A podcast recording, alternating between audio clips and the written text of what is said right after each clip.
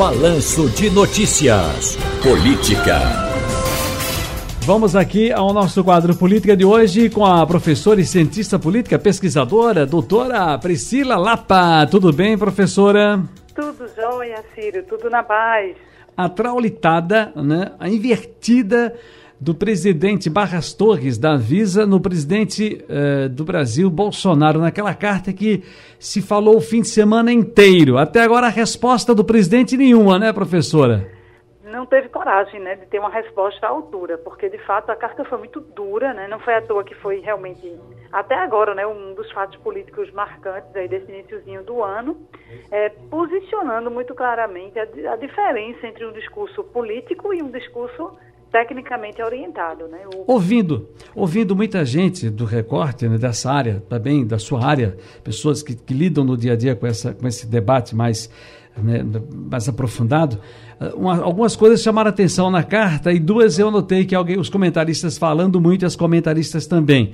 Primeiro, a assinatura, além de dizer que ele é o presidente, diretor-presidente da Anvisa, ele coloca lá a sua patente e começa também tratando como patente. Isso passando a, a informação para o presidente da República, que é um capitão da reserva, né? Isso é uma coisa que observaram muito, que senão ficaria uma carta para qualquer outra carta, uma nota como qualquer outra nota.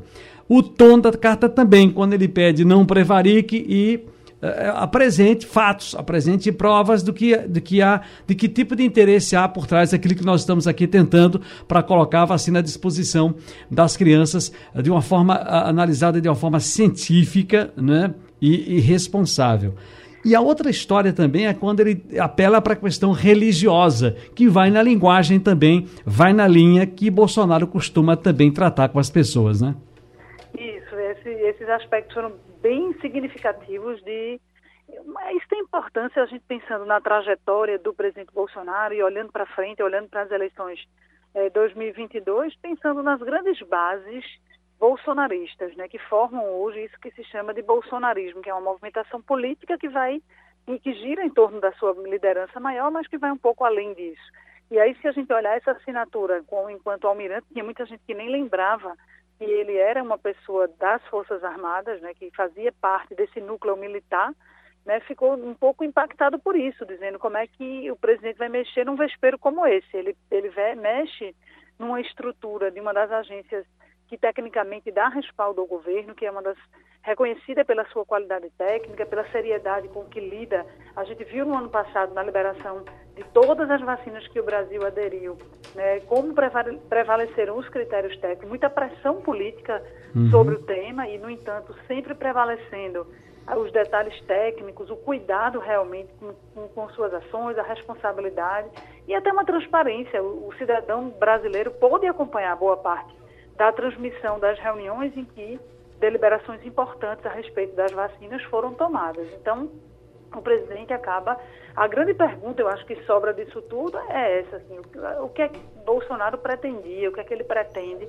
Aí volta uma pergunta lá do início do mandato, né? Até que ponto essas falas que o presidente faz, elas são fruto de um, de um momento, de um arrobo que ele tem, ou se essas falas elas têm uma estratégia por trás, focando em um determinado público-alvo, focando em algum resultado.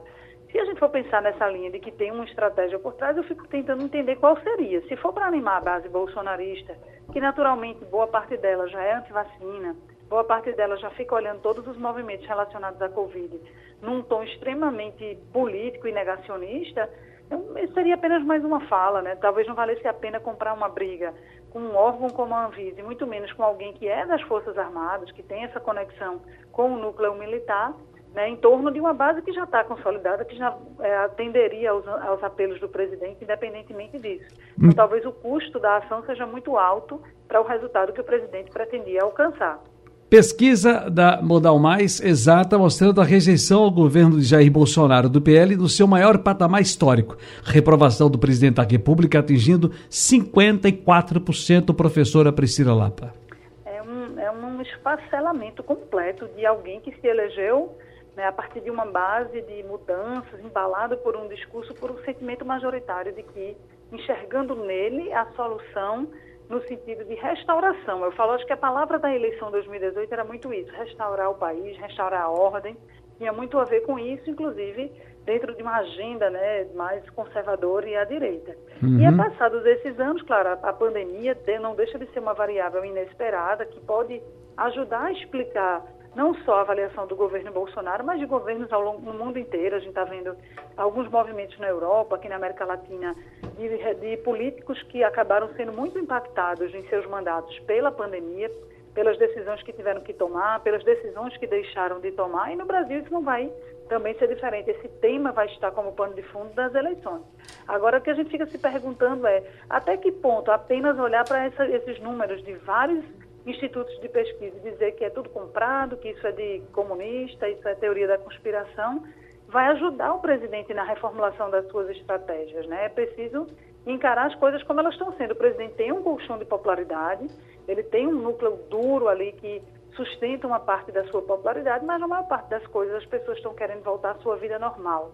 As pessoas querem emprego, querem restaurar o seu poder de compra, querem né, não, não deparar com a situação de miséria e fome que está tomando parte das grandes cidades do Brasil e ficar apenas em bravatas, em discursos ideológicos, talvez não seja o caminho que pode ajudar o presidente na recuperação dessa popularidade. Aqui, na coluna política, a professora Priscila Lapa conversando com a gente hoje sobre os temas que estão aí né, uh, acontecendo, estão, estão na cena, estão na cena. Uh, eu queria trazer aqui para nossa nossa sardinha, aqui para Pernambuco, a discussão dentro do PSB, dentro do, do, do, do, campo de forças do Palácio do Campo das Princesas, em definição com relação ao candidato. Bom, a informação que temos das grandes lideranças do partido e do lado do governador também, do prefeito do Recife, é de que o PSB terá candidatura própria. Ok. Lá atrás, a informação que tínhamos, que o candidato seria uh, naturalmente o ex-prefeito do Recife. E ele andou dizendo aí que não estava afim, não queria aquela coisa toda. E viramos o ano na especulação, e já, Jamildo me ensinou o seguinte: não vivemos de, de especulações, mas tem uma informação aí em campo de que Zé Neto seria, né, o secretário lá do governo Zé Neto, seria um dos, do, dos, dos favoritos do Palácio. E essa semana, uma avalanche nas redes sociais, levantando de novo o nome de Geraldo Júlio. A senhora já vê aí, sem especulação, mas as informações que lhe chegam, professora Priscila Lapa. Nós teremos a definição ainda, porque o PSP diz que define, aliás, já disse o governador a Jamildo que define ainda esse mês o nome do candidato a pressão é muito grande, né? Isso porque a oposição vem fazendo um movimento de ocupação da agenda, né? Desde o ano passado que tem muita movimentação do lado da oposição e muito pouca definição do lado governista. Isso faz um certo sentido, porque quem está com a máquina, quem está à frente da gestão, não deve se desgastar lançando previamente, a não ser que haja um candidato muito óbvio, né? Uma candidatura muito naturalmente colocada, como mais ou menos a gente viu a sucessão de Geraldo Júlio por João Campos. Era meio que sabido, desde que ele se elegeu como deputado federal, que ele seria o grande candidato do PSB, seria o grande trunfo do PSB para continuar à frente da Prefeitura do Recife. Não havia muita dúvida em relação a isso. No caso da sucessão estadual, não há. Então, existe a estratégia de governos que buscam continuidade de segurar um pouco isso e deixar que a oposição se desgaste. Mas talvez o time esteja um pouco né, se esgotando, porque a oposição vem ocupando muito espaço no, no noticiário político, na agenda levantando crítica, se posicionando, trazendo as lideranças é, para visitar, para andar, para percorrer o Estado. E a, a candidatura governista ainda não se definiu. Ainda mais porque existe, historicamente, já virou uma tradição no Estado de Pernambuco, esse sombreamento PT-PSB. O PT localmente tem menos força que o PSB, mas nacionalmente o PT tem candidato, né, ao que tudo parece, e o PSB não tem. E agora, mais recentemente, né, discutiu-se muito essa possibilidade de criar uma federação partidária, juntando PT, PSB e outras legendas de esquerda. Então, tudo isso é, faz com que o debate de 2022 tenha sido muito antecipado, de forma muito intensa, e o PSB tem um problema na mão de realmente encontrar esse time, de fazer as coisas, nem precipitar demais para não desgastar.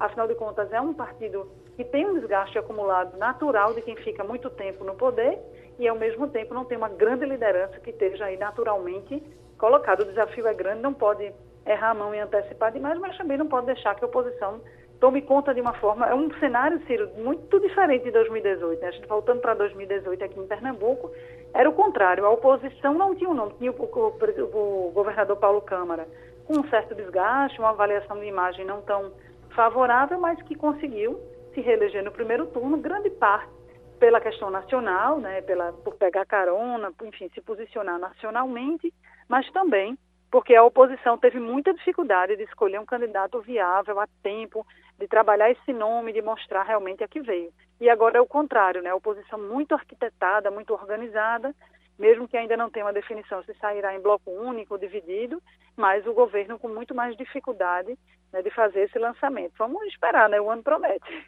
Coluna Política de hoje com a professora Priscila Lapa. Muito obrigado, professora. Boa tarde. Eu que agradeço. Um bom início de ano aí para todo mundo e vamos que vamos. Valeu. Bom ano novo também.